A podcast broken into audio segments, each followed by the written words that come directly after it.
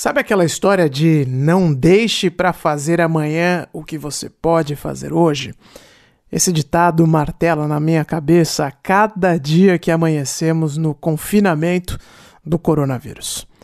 Não é exatamente uma lamentação. Não é exatamente um arrependimento. Quem iria imaginar que o planeta entraria numa situação dessas, não é mesmo? É mais um lembrete porque agora a gente não sabe mais como a humanidade vai emergir dessa história toda. Como as nossas vidas vão ser afetadas quando tudo isso passar? Vou te dar um exemplo. O British Museum, que trocando em miúdos, conta a história da humanidade. O British Museum é um museu enciclopédico que fica no coração de Londres, bem no centro mesmo. Foi o primeiro museu nacional público do mundo. Mas quando as portas do British Museum foram abertas em 1759, a instituição não era pública como conhecemos hoje. Para visitar o British Museum, era preciso fazer uma solicitação por escrito e somente um grupo pequeno de pessoas era permitido nas galerias diariamente. O medo era de que, se o espaço fosse realmente aberto para todo mundo, os visitantes acabariam quebrando alguma coisa. Logo, imaginem quem é que conseguia escrever uma carta no século XVIII e quanto mais ser aceito para dividir espaço com a elite intelectual e econômica do Império Britânico. Não, você certamente não seria aceito, muito menos eu. Acontece que o British Museum, assim como a maioria dos museus e galerias de arte do Reino Unido, não apenas passou a ser de fato aberto para o público em geral, como ainda é de graça para qualquer visitante.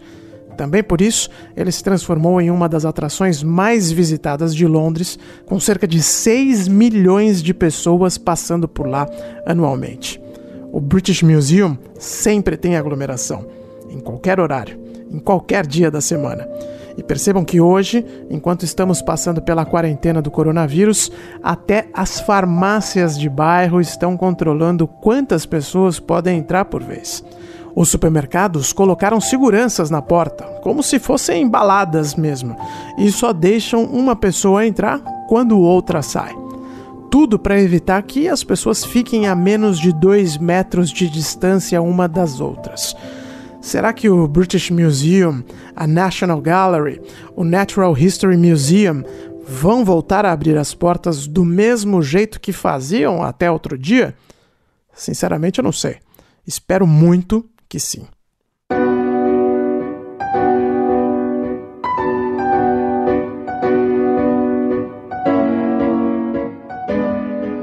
Eu sou Ulisses Neto e esse é o podcast Londres Real, um programa semanal gravado direto da capital britânica. O assunto deste episódio é uma breve história da Grã-Bretanha, parte 1. Sim, porque a minha amiga Thais Lima não deixou para fazer amanhã o que ela poderia fazer hoje.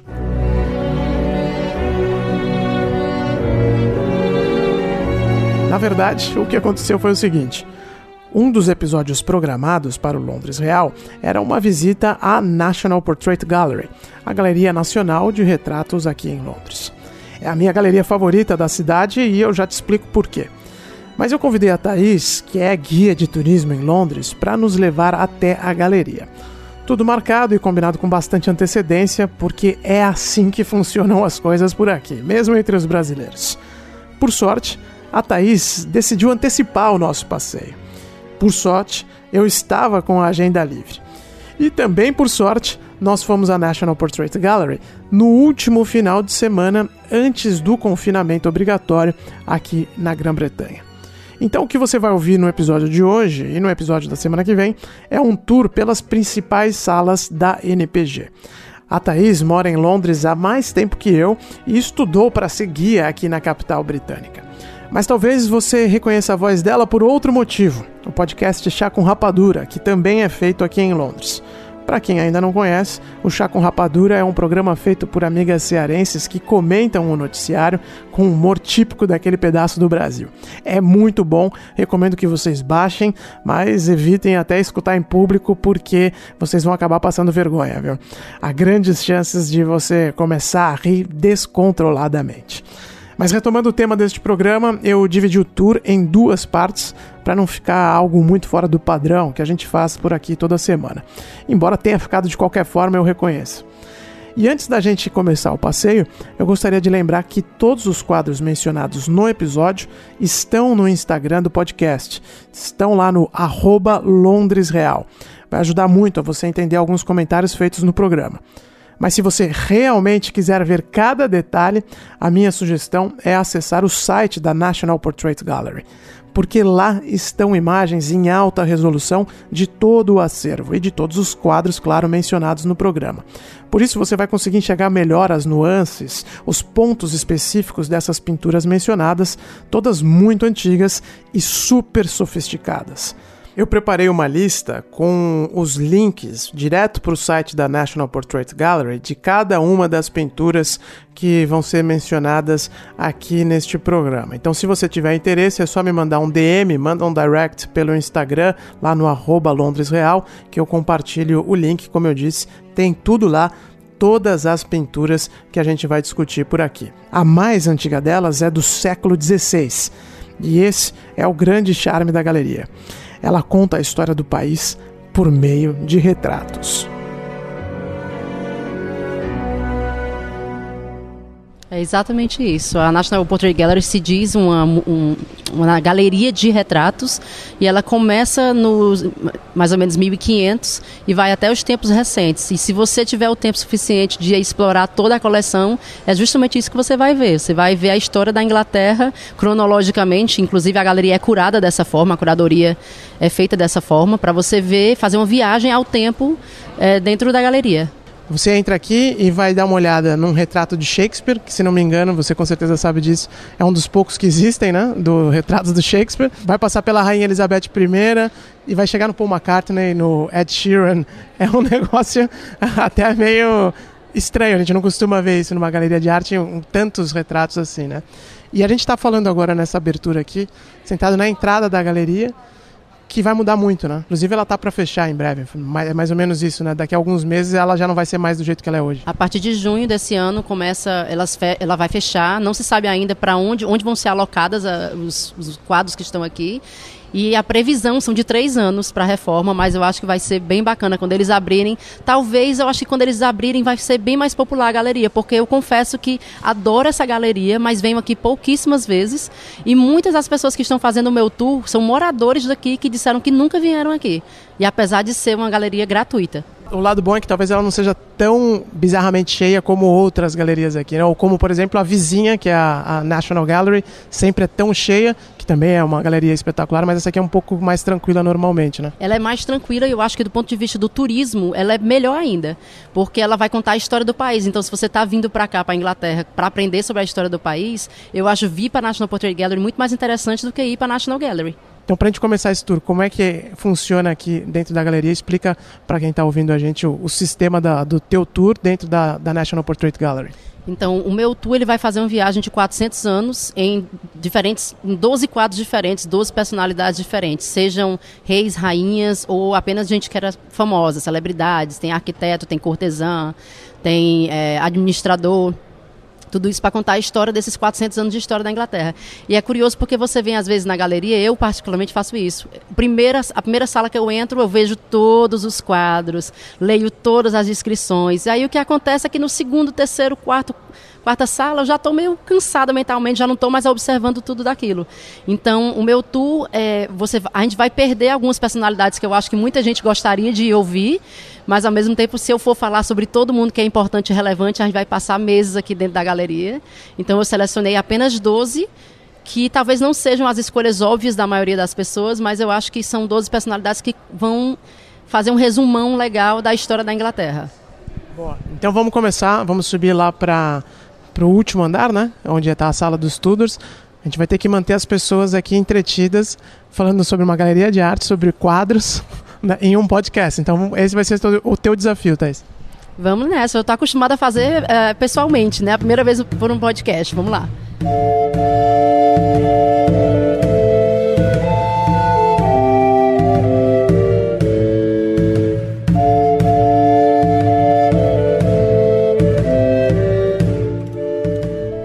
Claro que a gente está numa galeria, então vai ter que falar bem baixinho, né? Mas chegamos à, à Galeria dos Tudors. Esse museu, essa galeria de arte tem uma seção dedicada para a dinastia mais, talvez a mais famosa, eu acho, né? Aqui do Reino Unido, né? Se não a mais famosa, a mais polêmica, com certeza. Com o primeiro Brexit da história, né? Com o Henrique VIII, quando ele rompeu com a Igreja Católica, e a Rainha Elizabeth I, que foi a rainha que começou a expandir o império, né? Então, por que, que esse quadro é importante? Por que, que esse é o primeiro que você para na sua, no seu tour aqui? Eu escolhi falar deles porque eu, eu queria escolher um dos estudos para falar sobre, então eu decidi falar sobre a que teve a carreira mais longa com, enquanto monarca no período dos estudos e também por ser mulher. Eu, eu, eu tentei nessa minha na, na, escolha dos quadros da, do meu tour tentar focar onde eu pudesse em mulheres, né, já que a, normalmente o foco geralmente é nos homens.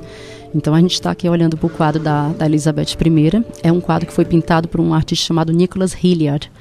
E ele é conhecido por fazer miniaturas, fazer aqueles, aquelas joias que você pintava a pessoa dentro da joia. Então é um quadro de tamanho, acho que um metro e meio, um metro, talvez, um metro de altura. E nesse quadro, como ele teve uma, uma tem mais espaço para poder brincar, para poder mostrar o, o, a sua arte, né? Já que ele era especialista só em miniatura, ele realmente trabalhou muitos detalhes. A Elizabeth I era conhecida por ser uma mulher que gostava muito de se arrumar, de usar vestidos muito elaborados, joias, maquiagem. Então nesse nesse quadro você vê que ela tá bem, o vestido dela é bordado, bem, parece quase 3D, quase salta aos olhos, muita joia. Ele é conhecido como o Fênix Portrait, do retrato Fênix, que é por conta dessa joia aqui que ela tem bem no meio do peito. Ela está com uma joia em formato de fênix. E o fênix ele é o símbolo de é, castidade e de renascimento. E renascimento porque Elizabeth, quando tinha 29 anos, já era rainha, sobreviveu varíola, que na época era uma doença é, mortal e castidade, porque todo mundo acho que conhece que ela é conhecida como a Rainha Virgem, exatamente, a Rainha Virgem. Então ela teve muitas propostas de casamento durante o, o, o seu reinado. Indicam que não é verdade, né? Que na verdade ela teve alguns romances, né? Teve alguns romances, mas não há evidências realmente de que ela teve consumou esses romances. Eram muitos assim platônicos, apaixonados, mas não necessariamente foi consumado. Então pode ser realmente que ela seja a Rainha Virgem. Eu acho que nunca não queremos saber, na verdade. É, e, e, inclusive, esse retrato dela é, já de uma fase mais adulta, né? Do, do reinado dela. Inclusive foi com por ser a rainha virgem que os, a dinastia Tudor acabou com a Elizabeth I, né? Quando ela morreu. E aqui parece que ela já estava num ponto é, mais maduro do reinado dela, é isso? Exatamente. Ela já tinha 48 anos nessa foto. Então você vê também que ela está usando bastante maquiagem. Ah, o cara dela, o rosto bem branco, que era uma das características dela. Ela usava bastante maquiagem e também já uma peruca, porque o cabelo dela já tinha começado a cair nessa, ah, é? começado a... Cabelo, então não é cabelo isso que está sendo retratado aqui. Não, é peruca, já é peruca que a gente vê aí. E é curioso porque é, hoje a gente olha e acha isso um, um, um, look meio esquisito, né? Uma cara muito branca, mas na época era bastante popular e as pessoas queriam, as mulheres queriam parecer com a Elizabeth I. Então era comum as mulheres tentarem passar maquiagem bem branca na cara para ficar quanto mais parecida fosse com a Elizabeth I.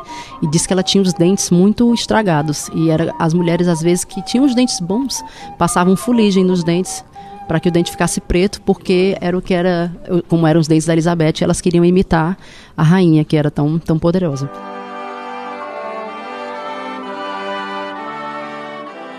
Então, outra coisa curiosa desse quadro é que você vê bem no meio também tem a, a Rosa Tudor, uhum. é, que é a junção das duas famílias. Para quem não sabe, a dinastia do Tudors foi uma, uma dinastia que acabou com uma guerra chamada Guerra das Rosas, que eram a, a, dinastia dos Lancasters e dos York. Os Lancaster tinham a rosa vermelha como símbolo e os York tinham a rosa branca como símbolo. Então, quando iniciou-se a dinastia dos Tudors, eles juntaram essas duas famílias e fizeram a rosa Tudor, que é misturada vermelha e branca. E até hoje ela é conhecida como a rosa inglesa, né? Assim, a, virou um símbolo tão forte de propaganda que é até hoje considerado o símbolo da Inglaterra, não só dos Tudors. É um quadro que tem, como se, como se espera né, dos retratos daquela época, muitos simbolismos, né? E, mas eu acho que o refinamento artístico também é impressionante, né? Esse véu que tem, a, que ela está usando, é, o artista conseguir retratar dessa forma, né, a transparência do véu, mas ainda assim com volume, como você falou, é um quadro bem 3D mesmo, né? É uma obra yeah, que se destaca aqui dentro da galeria.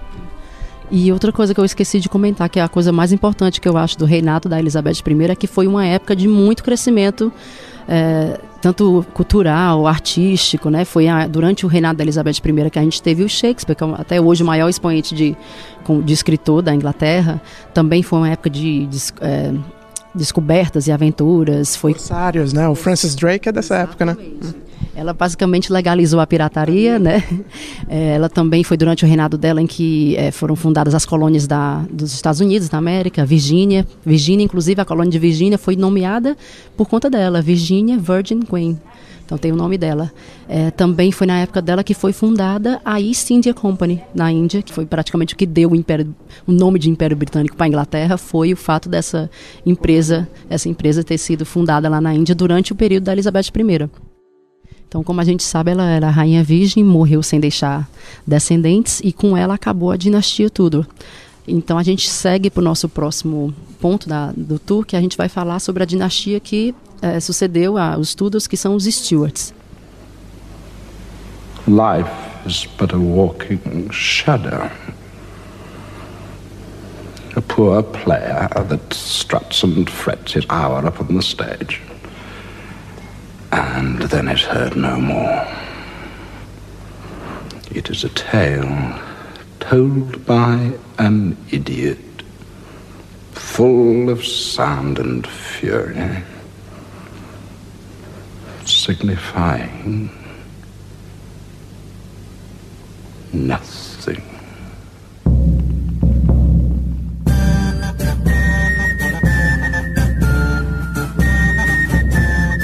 A gente não vai falar de todos os quadros, como você explicou bem, porque, óbvio, a galeria é enorme, mas não pode deixar de citar que a gente está passando pelo retrato do William Shakespeare é da época da Elizabeth I e é o único retrato que acredita-se né, que foi pintado sobre ele em vida aqui é, na National Portrait Gallery está sendo exibido. Chegamos a outra obra que você quer falar pra gente. Então, estamos vendo o primeiro rei depois da Elizabeth I, é isso? Não, a gente está vendo o segundo rei depois da Elizabeth I. Depois da Elizabeth I, a gente veio com o James, que virou James, ele era James VI na Escócia e virou James I na Inglaterra, e agora a gente está olhando para o filho dele, Charles I, e que é conhecido, mais conhecido, por ter sido o único rei da Inglaterra a ter sido julgado, condenado e decapitado. Então é uma história de uma história de tipo de ele subiu e desceu bem rápido na vida dele. Então, primeiro ele não era, não era esperado que ele fosse rei também, assim como Elizabeth I, ele tinha um irmão mais velho, mas o irmão dele mais velho morreu quando tinha 12 anos, então acabou caindo para ele o, o, a função de ser rei, digamos assim. Ele, quando criança, era conhecido por ser é, bem delicado, frágil, era gago, gaguejava quando falava e não sabia andar até os três anos de idade, não sabia falar nem andar. E quando começou a falar, gaguejava. Então ele, ele era visto assim como meio que inseguro, não, não tinha muita força, muita. A personalidade dele era mais conhecida como ser delicada, né? Ele casou com uma princesa francesa, Henrietta, Henrietta Maria, que era católica, o que foi um escândalo, né? Inclusive, ela não quis ir para a coroação dele porque ia ser um, um serviço anglicano e ela não quis nem ir para a igreja. Então, também foi um outro escândalo para a época. Eles tiveram um casamento bem sucedido, apesar de tudo, tiveram nove filhos e seis, seis filhos sobreviveram à infância. Mas o que é mais curioso dele é porque, assim como o pai dele, é, o James I, o Charles I acreditava numa coisa chamada Divine Right of Kings, que é basicamente ele achava que o poder dele vinha de Deus diretamente uhum. e que autoridade nenhuma na Terra poderia questionar. E isso incluía parlamento. Então, é, o reinado dele foi marcado por muitos combates entre a monarquia e o parlamento. Ele chegou a entrar na, na no Palácio de Westminster, a Casa do, dos Comuns, entrou na Casa dos Comuns, é o único monarca a ter entrado na Casa dos Comuns e demandou que os, os MPs que falavam mal dele fossem presos. Mas aí eles já tinham sido avisados antes e tinham fugido antes de serem pegos. Ele saiu lá do parlamento decidido a levantar um, um exército para lutar contra esses parlamentares e lutar contra seu próprio povo, né? É, como você, como você vai levantar um exército para lutar contra o povo que foi eleito ali pelo povo?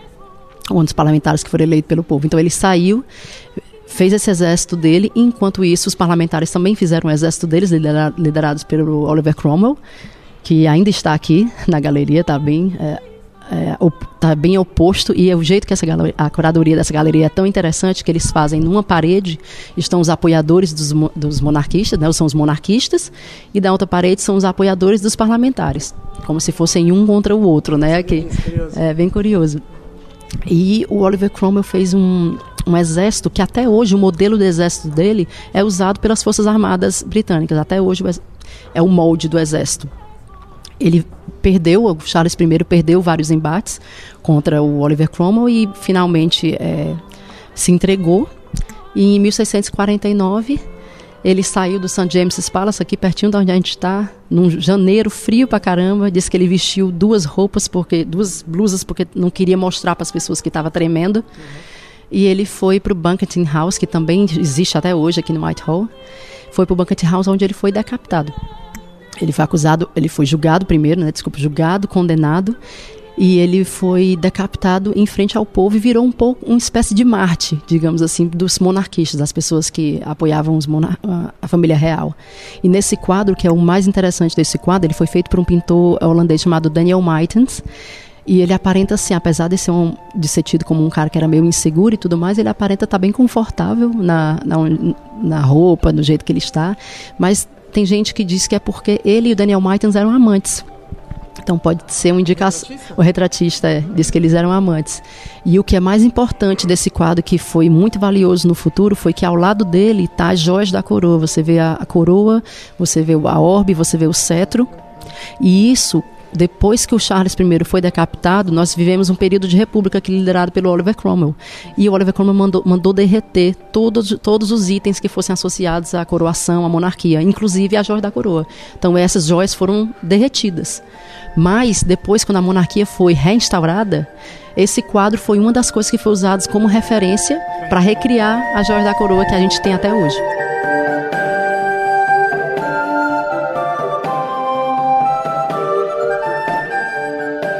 que está acontecendo também com a galeria é que com essa reforma eles já estão movendo alguns quadros né, para outros lugares que vão ficar expostos em outros, outras galerias aqui na Inglaterra. Né? Isso.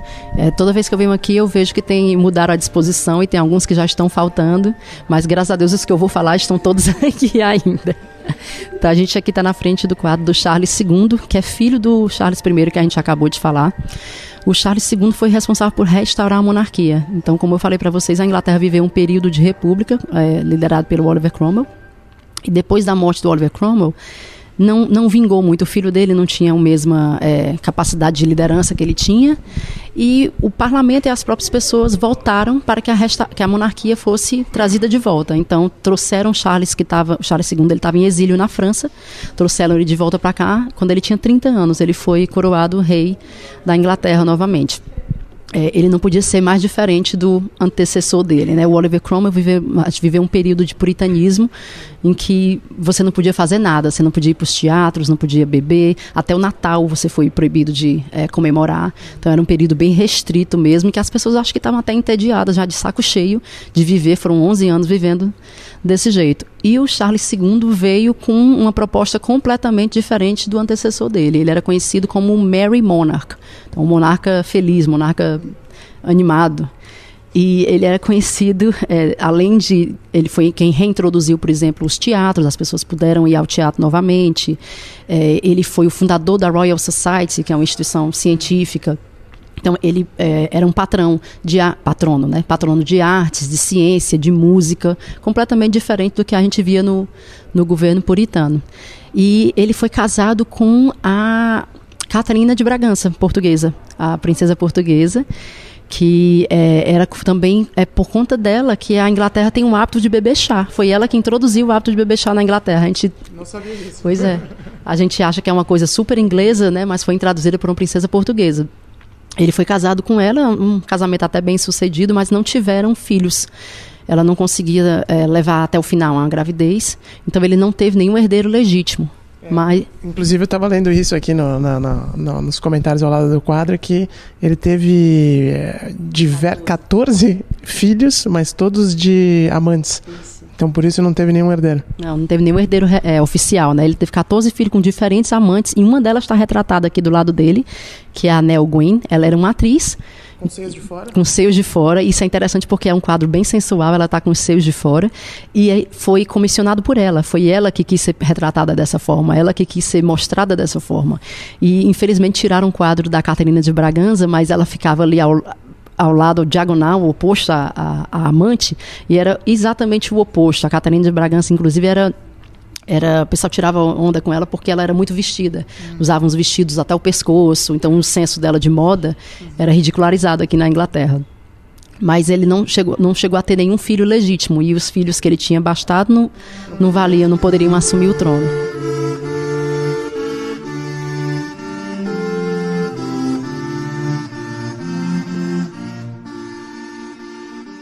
Outra coisa que é importante falar sobre o reinado do, do Charles II é que ele teve dois eventos muito importantes. Foi a Grande Praga, em 1665, e no ano seguinte o Grande Incêndio de Londres, 1666. Então ele teve que Destruiu lidar. A City inteira, né? Destruiu a City inteira. Exatamente. Dizem que, inclusive, o, o Grande Incêndio de Londres é uma como fala a palavra blessing in disguise, é uma, uma benção em forma de tragédia. Uhum porque apesar de destruir. Coronavírus em época de aquecimento global, mais ou menos. É porque, assim, na verdade, morreram pouquíssimas pessoas. Acho que os números oficiais de mortes do grande incêndio de Londres são seis pessoas, ou são nove, se eu não me engano, seis ou nove pessoas. Mas destruiu a cidade em si, né? Mas também foi uma oportunidade para duas coisas: tanto para matar o resto de rato que ainda sobrou da grande praga. Então o incêndio queimou os ratos que ainda sobreviviam por ali e também uma oportunidade de fazer, de redesenhar a cidade. A cidade era toda de, de madeira, o que era mais propício para os incêndios. Então quando houve um grande incêndio de Londres, o Charles II ordenou que o que fosse construído depois disso fosse de pedra. Então o grande incêndio acabou mudando a, a imagem de Londres, né, a estética de Londres que a gente vê hoje. Outra coisa que eu acho importante falar nesse quadro é que ele está segurando a orbe também. Ele segura com bem casualmente, né? Ele está quase deixando cair. E o Charles II está assim segurando como quem está quase jogando assim para cima, né? Como se fosse um malabarista. E eu acho curioso porque foi uma pessoa que ele foi convidado a pegar o trono. Não é que ele teve que lutar para ser o rei da Inglaterra. Ele simplesmente foi chamado de volta para assumir. Então ele estava seguro no, na sua posição. Apesar dele ser oficialmente protestante, diziam que ele era católico é, de armário, né, escondido. Hum. A mulher dele era católica, a mãe dele era católica, o irmão dele era católico, e ele se converteu ao catolicismo no leito de morte. Então dizem que ele realmente levou adiante a, a, mentirinha de que era protestante, mas que na verdade ele sempre foi católico. E o quadro que a gente vê hoje é do John Michael Wright, era um londrino que era católico. Então, Charles II também era conhecido por ser simpático com os católicos, que nessa época, católicos quase não pegavam empregos assim importantes. E ele comissionou um católico para pintar o quadro dele.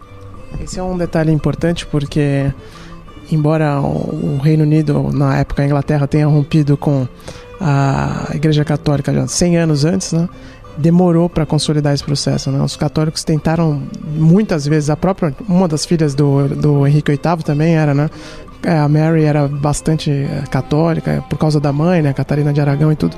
E agora você citando o caso do Charles II, quase 100 anos depois, demorou para consolidar a Inglaterra como um país protestante, né? Isso. E ainda hoje é obrigatório, se o monarca tem que ser protestante. Está na, tá na, nas regras, você não pode ser rei monarca da Inglaterra se você não for protestante. Não protestante, no caso agora anglicano.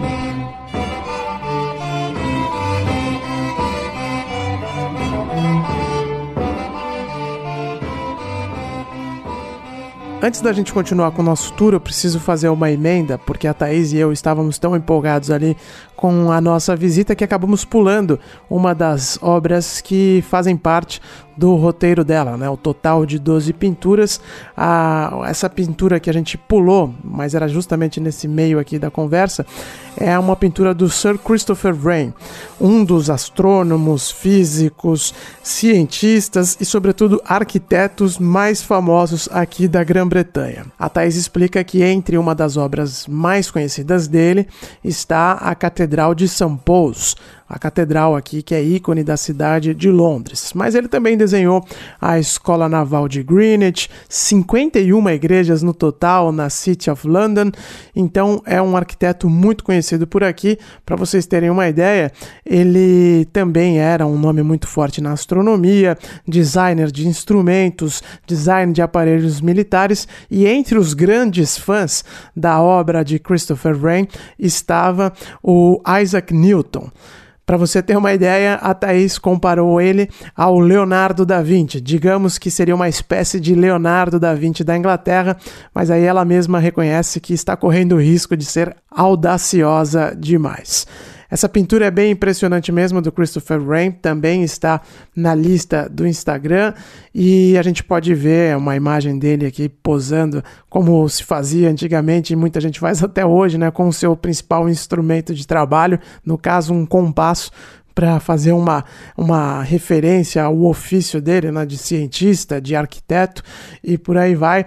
O Sir Christopher Wren está com a postura bem ereta, embora sentado, a mão na cintura e aquele olhar uh, de soberba quase, né? Mas talvez soberba não seja a palavra certa, mas um olhar de altivez que é tão típico das pinturas de personalidades do século XVIII, do século XVII também, como o Christopher Wren.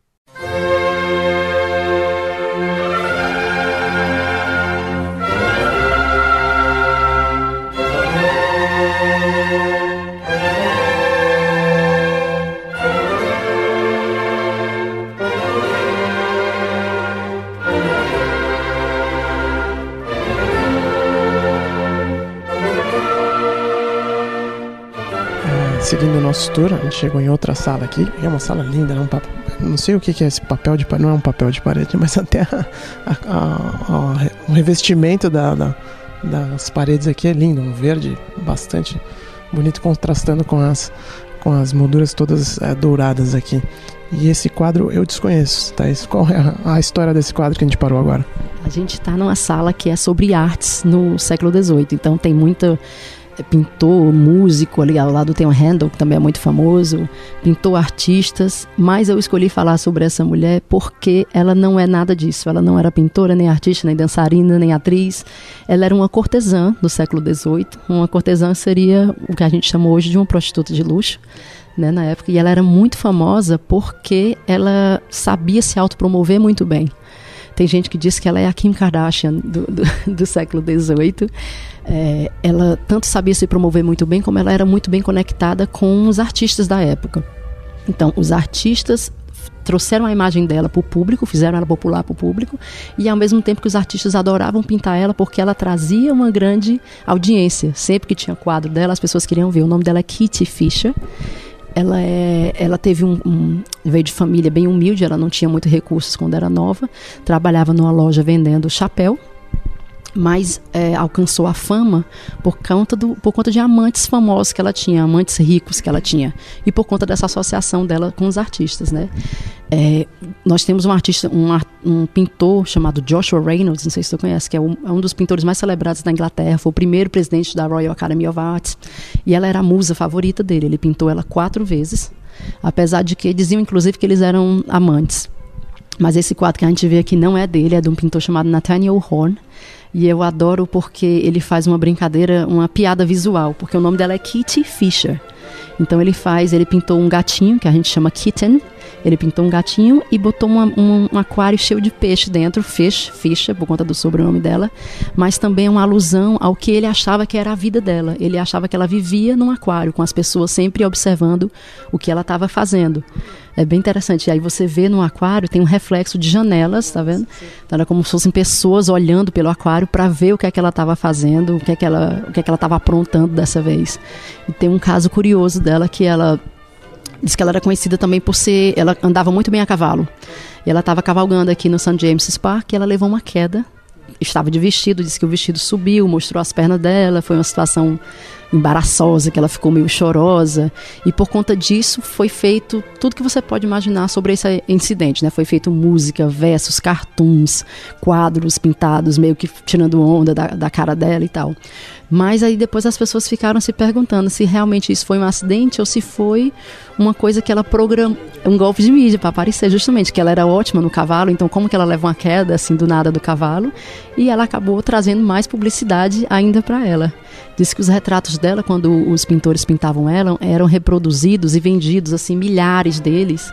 E às vezes eram reproduzidos pequenininhos para que os homens pudessem carregar dentro dos relógios, aqueles relógios de, de bolso. É, era tipo a, a, Playboy, né? Digamos assim, né? escondidinho.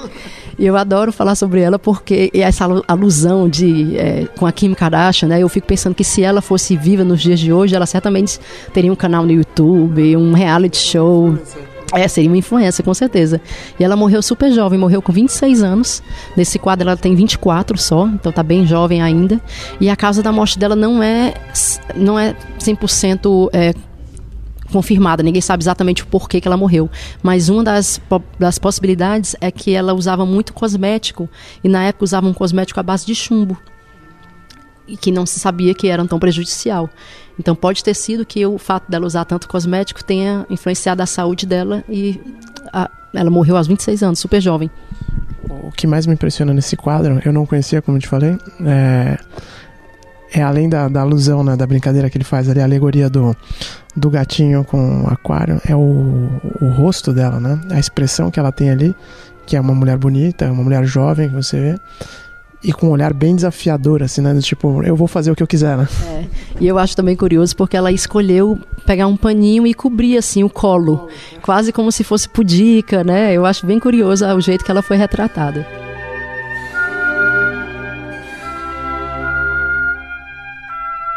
Na nossa próxima pintura, continuamos nas salas verdes com molduras douradas e a gente entra em um momento crucial do, da formação do Império Britânico, é isso? Eu acho que foi como, como iniciou a, a, a, expansão do Império Britânico e a força que a Inglaterra viria a ser é, por anos, anos depois. A gente está na frente do quadro de um homem chamado Warren Hastings e eu particularmente não sabia, nunca tinha ouvido falar sobre ele até dois, três meses atrás, antes de começar a estudar sobre, sobre essa galeria. E ele é conhecido por ser o primeiro governador-geral da Índia e também por ter sido réu no processo, no julgamento mais longo no julgamento político mais longo da história da Inglaterra. Aí eu fico pensando, mas como ele saiu de um cargo de quase que presidente da East India Company para ser réu num julgamento, né? Então, é, vou começar do começo. É, ele veio de uma família que não tinha também muitos meios. O, a mãe dele morreu logo depois do nascimento e o pai dele morreu com ele criança ainda. Então foi um tio que ficou responsável financeiramente por ele. E esse tio conseguiu para ele uma vaga na Westminster School. É uma escola que existe até hoje, que fica ao lado da Abadia de Westminster. E é uma escola super prestigiada. Até hoje, é conhecido que os alunos que vão para lá certamente serão pessoas que serão grandes nomes da história da Inglaterra. Então ele conseguiu uma vaga nessa escola, Westminster School, onde ele era conhecido por ser um excelente estudante. Mas o tio dele faleceu também e ele se viu sem ter como continuar os estudos. Então, aos 17 anos, ele entrou, deu entrada para um va uma vaga de clerk, que seria um assistente administrativo assistente administrativo na East India Company. Então ele foi para a Índia aos 17 anos com essa função, que é uma função bem básica, não era nada. Come, começou de baixo né, na empresa. Mas ele foi conhecido, ele era conhecido por ser muito trabalhador, diligente. E enquanto ele não estava trabalhando, ele era muito curioso sobre a vida local. Estava sempre é, se misturando com os indianos, querendo saber como eles viviam, como era a língua. Ele aprendeu a falar a língua deles. Então, muitas vezes ele ele ficava de intermediário entre o, governo, entre a, a, a, direção da empresa e o povo da Índia.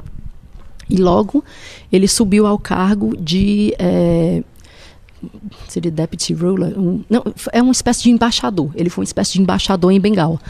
Só que quando ele foi ganhou um cargo maior, ele começou a investigar coisas que aconteciam na empresa que ele não, não gostava muito. Então, é, fraudes, é, coisas ilegais, é, transações ilegais que aconteciam, que as pessoas usavam da bandeira da Inglaterra para fazer as transações ilegais, pensando, vamos usar aqui a bandeira da Inglaterra para se esconder, o prestígio, nada vai acontecer com a gente. E ele trouxe isso à tona para a direção da empresa, só que a empresa decidiu nunca levar para frente as, as acusações talvez porque membro do, os membros da direção da empresa eram justamente as pessoas que estavam se beneficiando dessas práticas. Então ele ficou bem desapontado, voltou para a Inglaterra e foi nessa época que esse quadro aqui foi feito. Ele tem 34 anos nesse quadro, apesar dele aparecer bem bebezinho, parece um bem jovem, tem 34 anos e ele contratou o Joshua Reynolds, que é o pintor que eu falei que era o, era o retratista da época. Assim, se você quisesse, diz inclusive que era tipo assim, você ter um quadro pintado pelo Joshua Reynolds na sua casa era como você ter uma Ferrari estacionada na sua garagem. Era status, mostrava status. Então, ele gastou uma fortuna, num equivalente mais ou menos a 15 mil libras, para ter esse quadro pintado pelo Joshua Reynolds. E é, eu acho legal porque eu acho é bem simbólico esse quadro, que ele tá com um, uma roupa inglesa, um casaco bem tradicional inglês, mas por baixo ele tá com um colete que tem uma estampa bem indiana, assim, um, não é uma estampa relacionada com, a, com, as coisas da Inglaterra, mostrando os links dele com a cultura indiana. Na mesa ao lado dele você vê também um monte de papel e são papéis que são escritos em hindu, que foi uma língua urdu, que diga urdu e persa. São línguas que ele falava, ele aprendeu a falar. Tem também aqui tem um o selo, tá vendo o selo de metal? Com o nome dele escrito em peça também. Dizem que na época era como se fosse, sabe hoje que é, é moda você ter tatuagem em japonês, chinês, seria você ter o símbolo, o, o selo escrito em peça. Era o que era chique na época, o que era famoso na época era isso. Então tá aí retratado. É, não, e o que eu acho interessante é que as conexões de. A gente está falando agora do século XVIII, né? Esse quadro é de. de é, 1766. Mas as conexões com o tempo atual, elas existem em todos os lados, né? Como você falou, da tatuagem e o, e o selo. Uh, ser retratado pelo Joshua Reynolds era, né? O must da época, da sociedade. Hoje, família real retratada pelo Mário Testino, né? Exatamente. Então... Pronto, é exatamente essa referência. Era você ter uma, um nome maior relacionado a você. Né? Era, dizem que era um exercício de é, relações públicas. Você tem um quadro pintado pelo Joshua Reynolds. Então, depois desse quadro, que esse quadro foi pintado, ele era conhecido também por ser gastador, gastava muito dinheiro. Não, não fez uma fortuna muito grande quando estava lá, mas vivia relativamente bem, mas gastava muito. Tinha quadro pintado pelo maior artista, morava em Park Lane, então gastou bastante dinheiro. Já era bom a Park Lane? Já era, já era bom a Park Lane. E aí ele acabou decidindo voltar, porque ficou sem dinheiro, voltou para a Índia e foi quando, nessa volta que ele virou o governador-geral da Índia, que era o maior cargo da, da East India Company. Só que nessa mesma época foi também quando começaram a levantar suspeitas, o público e o governo também, de como essa a companhia estava sendo gerenciada lá. É, casos de maus tratos também com as pessoas, com os indianos, corrupção. E ele, por ser o governador-geral, foi meio que o bode expiatório. Então, quando ele foi trazido de volta para a Inglaterra, ele foi colocado em julgamento no Westminster Palace, que é hoje a Casa dos Comuns, né? É a Casa do Parlamento. E o julgamento dele demorou sete anos. Diz que do, só de é, o, o, homem que estava lendo as acusações sobre ele demorou quatro dias só para terminar de ler todas as, as, acusações que tinham contra ele. Mas ele foi considerado inocente no final de todas elas. Não teve nenhum, nenhum caso que foi considerado culpado. Mas o, o julgamento deixou ele é, na pindaíba, sem dinheiro nenhum, porque gastou muito dinheiro com advogados, as taxas é, legais e tudo mais.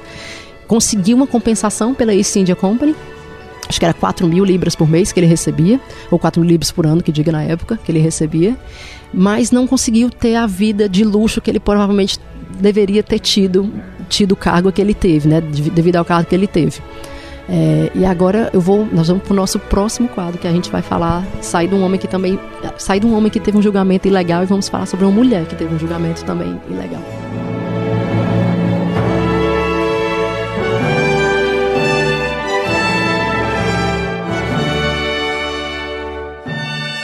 Ok, então vamos parar por aqui na primeira parte deste episódio. A segunda parte é melhor ainda, vai por mim. Como você já sabe, o Londres Real é um podcast semanal da Jovem Pan. Na próxima sexta-feira, eu, Ulisses Neto, volto com uma breve história da Grã-Bretanha, parte 2. No Twitter você me encontra no arroba Ulisses Neto e no Instagram no arroba Londres Real. Também não deixem de seguir a Thaís. Ela está no Instagram como arroba Thaís em Londres. Thaís com TH, Thaís em Londres. Ela tem muitos tours bem interessantes aqui em Londres e também faz algumas lives nesse momento de confinamento, ou seja, tem bastante coisa interessante para você seguir a Thaís no Instagram. Fiquem em casa, protejam os mais idosos e lavem as mãos. Abraço, até semana que vem.